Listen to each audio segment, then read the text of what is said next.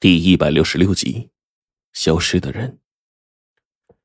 冰骷髅这次没说话，似乎算是默认了。我随即就看了黄队一眼，不由得问他：“那玉洞里面那么诡异，咱们这次还去吗？”黄队看了看冰骷髅，冰骷髅说：“咱们只有从那里出去，就不能走别的地方啊？走别的地方出不去。”我无奈的回头看了这两个家伙一眼。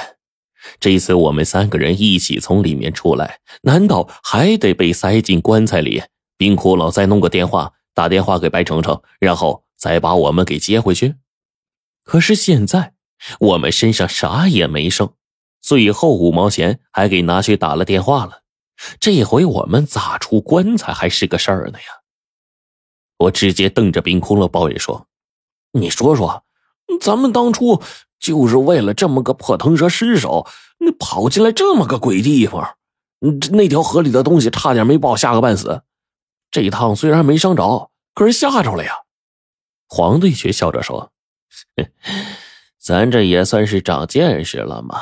不过呀，还真别说，之前为了追腾蛇，咱们拼了命了，甚至忘记了身上的疼。可是现在来了这儿。”却感觉不到身上的疼了。冰骷髅没有解释这个，而是说：“不可以让他进来，我们做的事情必须我们来解决。”我抱怨了一句，皇帝也直接吆喝着：“神树玉律是吃干饭的，怎么不自己把那条腾蛇阻挡住啊？还放那东西进去，让咱们也跟着进去趟这趟浑水？”我忙接口说。是啊，还费了这么大周折。哎，你忘了巴山玉洞跟前那老头，他不止一次给你警告，那个玉洞啊不是个好去处。咱们这次还进去，那不找死吗？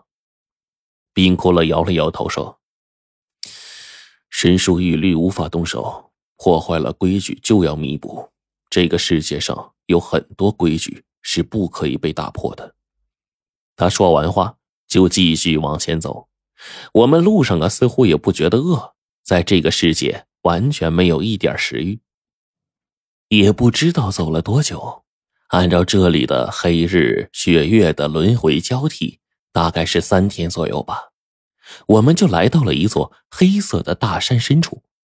我赫然发现，这座大山竟然跟巴山玉洞的山势有些像，就连风水格局都差不太多。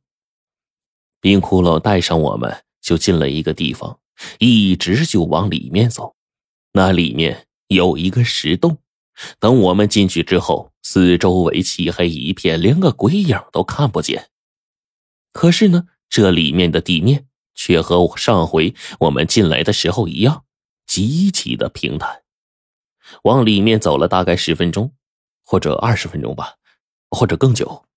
我们探索着，好像是快到达目的地了，因为我听见了有人的呼吸声。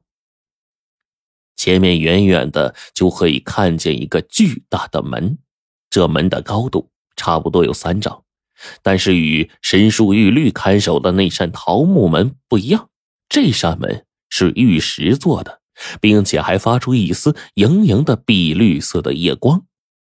因为这扇玉门的巨大。所以，玉门附近的黑色路面被照得很是明亮，脚下竟然是一个宽广而且平坦的路面，而在这两边洞壁上，竟然有一个一个近乎透明般的水晶石头，而在这些石头里，赫然封着许多被剥了人皮的人，这些人手里还拿着工具，或者抱着一个极其晶莹剔透的玉石。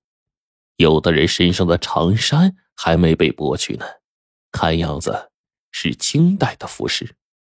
这附近几米，直到玉石大门，我们竟然看到了七具这样的东西。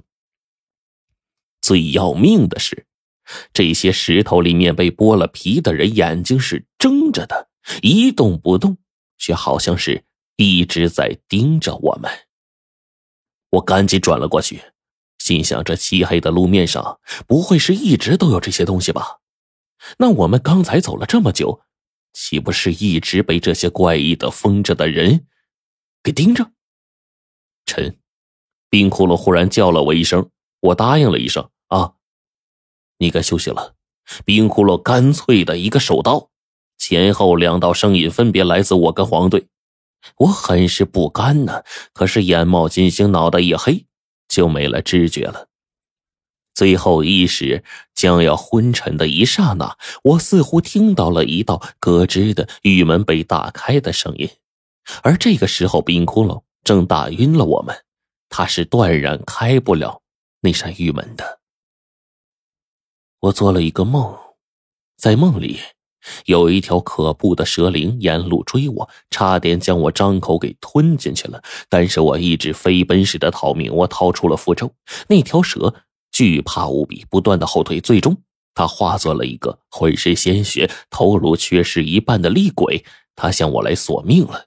我就看到这厉鬼背后蛇尾一击，两肋间生出的双翅是腾蛇。我被忽然之间吓醒了，只是觉得自己整个人透不过气来，身边的方位里空气极其稀薄，令我有一种沉闷感。整个人极度的不适应。这个时候，我发现自己躺在一个匣子里，但是我很快就明白了，这不是匣子，这是棺材。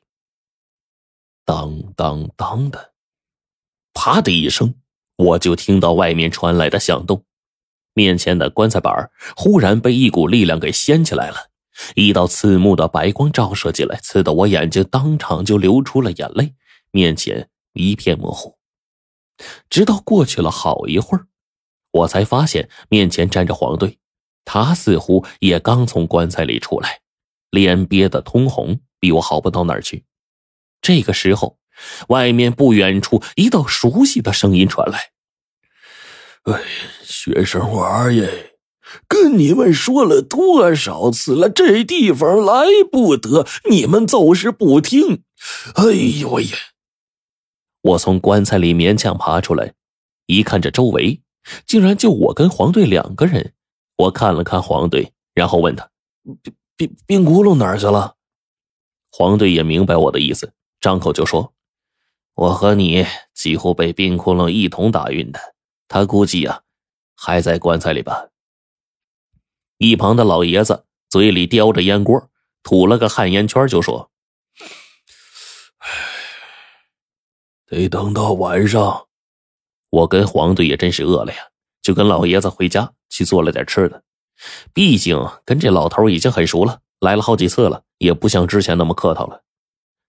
晚上八点左右，我就扛着铁锹和黄队一起赶到老爷子指定的地方，刨开了一个土包，里面果然有一口一模一样的薄皮棺材。黄队这铁锹猛地拍了一阵。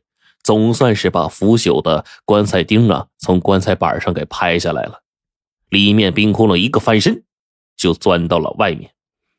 背后不知什么时候老爷子竟然来了，他就吆喝着说：“这地方啊，以后，哎，你们真的别来了。”这老爷子说完话，又对我们郑重的作了个揖，然后叹了口气说：“哎。”就当是积点阴德，让我老头子把这剩下几年安安稳稳的过下去。听我话，别来了。老爷子说完话，又叹了口气说：“哎，就这样吧，你们连夜走或者明天再走，没得问题。我看你们一身破烂的，这点钱啊，拿着。”买个车票啥的。这老爷子说完话，递过来五张全新的百元大钞。黄队一看，连忙摆手：“这钱我们可不能平白无故要啊！你不容易，留着自己买点东西，那不是更好吗？”嘿，这钱儿啊，还是上回跟你们一起那个女娃留的。女娃啊，良心好，走的时候啊，悄悄的在。枕头褥子下呀，给咱压了八百块钱。我在这镇子上能买啥呀？五块钱一斤的包谷酒就够喝些日子了。你们拿上吧。这老爷子说完话，弓着身子就要走。这时候，冰窟窿看着老爷子的背影，又淡淡的说了一句：“你姓高。”莫说这些没用的。老爷子略微停了脚步，回了冰窟窿一句，然后脚步再也没停。我们晚上住在他家，也不见他出来见我们。黄队决定三个人挤一张铺。冰窟窿这个怂蛋玩意儿啊，有洁癖，自己找个地方坐下了，就这么半躺着坐了一晚上。第二天一早，我们就下山了。这老爷子也没有出来跟我们打招呼。这还真是个怪人呐！临走前，黄队跟我们说，冰窟窿却说：“他比谁都精明。”我们也没问，不去自讨没趣儿去了，找那个麻烦。到了县里啊，下了一趟馆子，又去市里啊买了当天晚上的火车票。等回到组织的时候，已经是两天后的黑夜了。组织里一如既往的清闲，只是对于我们的死。龙王的美女秘书啊，还是好好的把我们检查了一下，一切都搞定之后，美女秘书对我们说：“龙王有事情跟你们商量，后天早上八点，一早就去见他。”龙王现在忙的都排起时间了呀。黄队塞了一句话，美女秘书呢，则是对我们叮嘱说：“黑冰大峡谷的事情，龙王需要知道的更加仔细。俄日布盖苏木乡的事情呢？”距离你们发出最后一条全队覆灭的消息，仅仅过去六天之后，你们又再度出现了。再加上当时很多细节呀，我们的唯一目击者就是你们。我跟黄队点了点头。黄队说：“放心吧，那些事儿啊，就像是条链子似的锁在我们脑子里，理都不用理，张嘴就来。”美女秘书没多待一秒钟，直接转身离去了。黄队感叹道：“哎，那个是臣子的，这个是龙王的。哎呀，都不敢动，啥时候能有一个我的呢？”我没搭理这混蛋，倒是吴教授第一时间听到消息就过来看我们。我心说：白程程、白老爷子、邓九爷几位就住在我们隔壁，咋就没见着人呢？刚好。吴教授说起这个事儿了。哎，白老爷子家呀出喜事了，执行任务时啊失踪的儿子回来了。哎呦，一大家子父女团聚呀，其乐融融的。邓九爷他们先走一步了。哎，呃，这不是听说你们回来了吗？哎呀，我这一高兴啊，就先看你们来了。吴教授拍了拍我的肩膀，笑着说：“罗晨呐。”死里逃生，否极泰来，你们都是好样的。哎，唯独我听说，我知道吴教授说的是我师傅。我咬着牙，默默的点了点头。吴教授也没有再继续问，就对我们说：“哎，你们没事就好啊。啊，呃，他们叫了我，哎，我得先过去了。你们三个，要不然跟我一起过去，大家一起呃庆贺一下。”我心说，人家一家团聚，我们刚回来，还嘿，还别凑这个热闹了。等吴教授走了之后，冰窟窿跟黄队都各自收拾起来了，我自个儿呢，却坐在院子里面，想起了胡老道当时嘱托的，让我告诉白老爷子的那段话。